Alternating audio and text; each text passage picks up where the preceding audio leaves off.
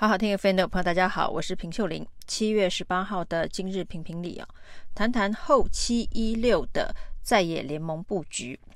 那在七一六的大游行之后，可以看得出来，主场是柯文哲的主场。那一片白色的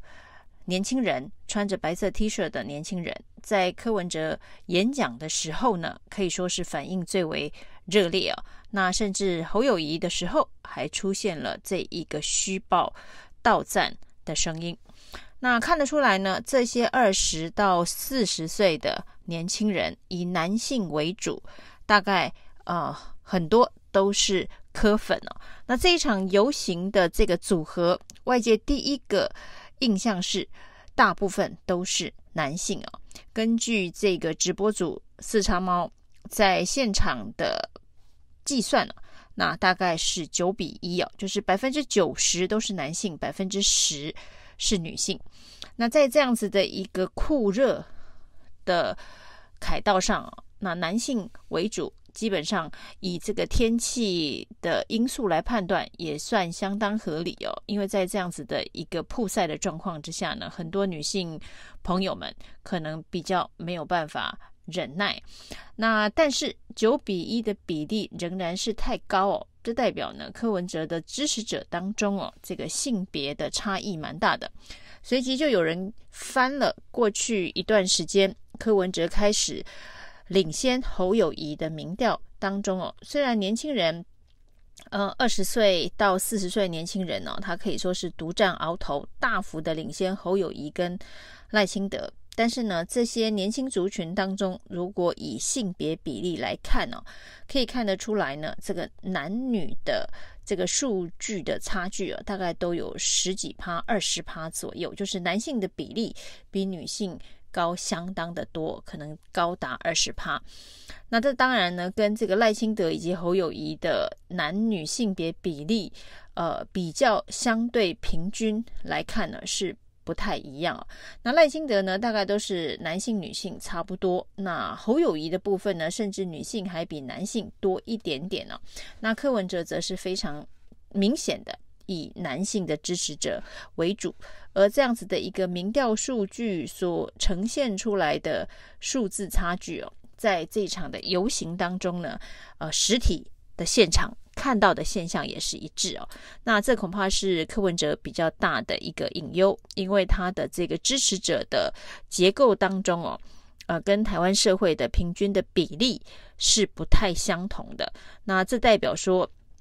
虽然这些人是铁杆支持者，但是呢，放大到整体的这个社会的母体当中哦，投票的时候，可能就会跟民调数字有蛮大的。落差，那这是一个柯文哲阵营必须要关注的现象。但是呢，在这一次的游行之后，现场可以发现啊，呃，两万多人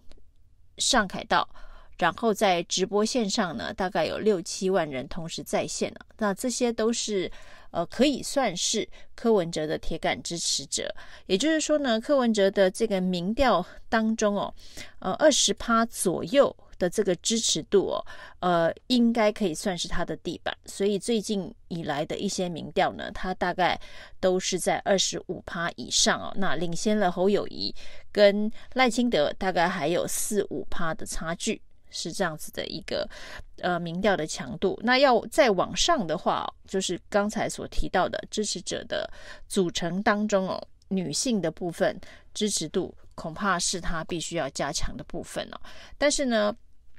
由于柯文哲有这么坚强的这一个地板的支持度，所以未来在进行在野整合的时候呢，要让柯文哲成为这一个被弃或者是呃这个放弃主导的这个地位，是相对上非常的困难了。那所谓的蓝白和，现在要操作起来的难度很高，但是呢。以这样子的一个柯文哲支持者的强度来看，如果蓝军不操作蓝白的和的话呢，这场选战是绝无可能打败赖清德的。所以之前呢，在这一个侯友谊的操盘手金普聪、金小刀的访问当中哦，也有几呃句话蛮耐人寻味的，可能也就是未来哦这一个国民党操盘的一个主要的策略。对于呢传出哦这个金小刀下令要全力。打击柯文哲这件事情哦，金小刀主动跳出来否认了，绝对没有这样子的一个策略哦，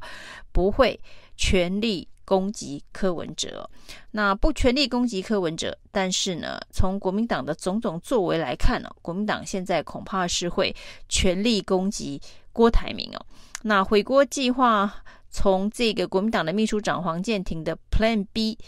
呃，上场之后，后面是不是还有更多的招数？那至于呢，跟郭台铭的合作机会，呃，断了念之后，郭台铭如果真的要参选的话，恐怕只能独立参选。那一旦郭台铭宣布独立参选呢，国民党对于郭台铭的这个诚信的这个攻势。就可以再进行一波，而郭台铭独立参选最对国民党来说最大的好处，就是他可以牵制柯文哲的支持度。所以呢，以四卡都的角度来看，对国民党来讲，操作的空间又被撑大。那一旦郭台铭投入选举，柯文哲的支持度受到影响，那国民党想要谈蓝白合，就会出现。可能的整合契机啊，所以在七一六之后，大家观察到的现象啊，金普聪既然已经确定不会呃主攻柯文哲，所以柯文哲就是一个可以合作的活棋。那攻完郭台铭之后呢，郭台铭如果真的独立参选，呃，在国民党不断的激怒之下宣布独立参选，影响到柯文哲的支持度，又可以拉近。柯文哲跟侯友谊的这个支持度，到时候呢，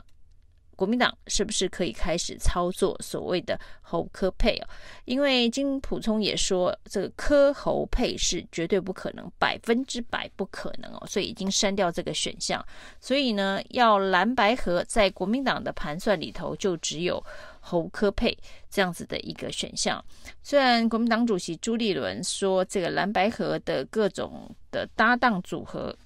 任何可能都会有，但以金小刀强势领导的风格来看、哦，那金小刀所说的侯柯配百分之百，呃，柯侯配百分之百不可能这件事情呢，应该是国民党的底线。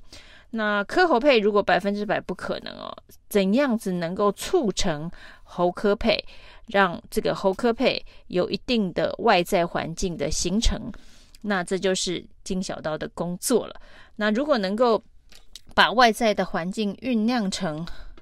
侯科配的话，那也就是蓝白有整合的机会啊。那甚至呢，包括了这一个董事长开讲的吴子嘉还分析哦，可能到了十一月正式登记参选的时候哦，这个在野联盟哦，只会有一组人出来。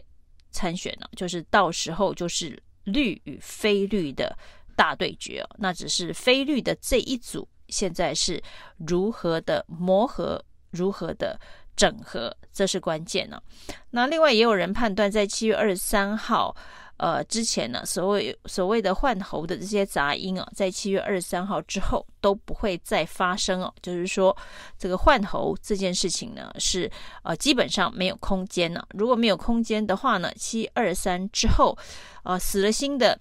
蓝军就会慢慢的归队哦。那所以郭正亮形容的是侯友谊的选情会倒吃甘蔗哦。那除了这一个蓝军陆续归队之外呢，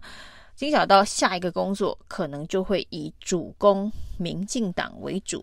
包括了台南，包括了桃园，是不是有相关的弊案可以呢？直接这一个攻向赖清德。那如果是这样子的一个攻防决策的布局，最终呢，也是希望能够让柯文哲跟侯友宜有合作的空间呢、那当然呢，这个所谓的主攻民进党，民进党现在呢，呃的这个地板呢、啊，相当的稳固哦。那包括了赖清德三十五趴的这个支持度，其实是相当铁板一块哦。那也跟目前柯文哲将近二十趴的这一个支持度来讲，都是非常的稳固。所以呢，侯友谊要如何的先超越柯文哲？那超越柯文哲要超越多少，才会让这个柯文哲有可能进行合作的谈判呢？那沈富雄提出大概要有八趴左右的差距，就是呢，侯友谊要先超越柯文哲八趴，超越了八趴之后呢，就可以启动蓝白合的谈判，那创造。侯柯配的可能性哦，这是目前金小刀操盘的三部曲，分别呢，七月份是这个所谓的蓝军第一阶段哦，就第二阶段哦，就是朱立伦所谓的第二阶段，就是蓝军啊、呃、能够整合。接下来呢，九月份呢，郭台铭如果呃确定不会独立参选。的话，那是第二阶段了。那十一月在正式的登记前，怎么跟柯文哲谈好蓝白整合的模式，让这个选战在最后的两个月哦，打的是绿与非绿的对决哦。这是目前对于在野联盟最有利、最有可能跟赖清德有一拼可能性的模式啊。只是金小刀能够这样一路的过关斩将，形塑出这样子的一个对决氛围吗？目前看起来难度很高，但是也不是完全没有机会哦。以上今天的评评理，谢谢收听。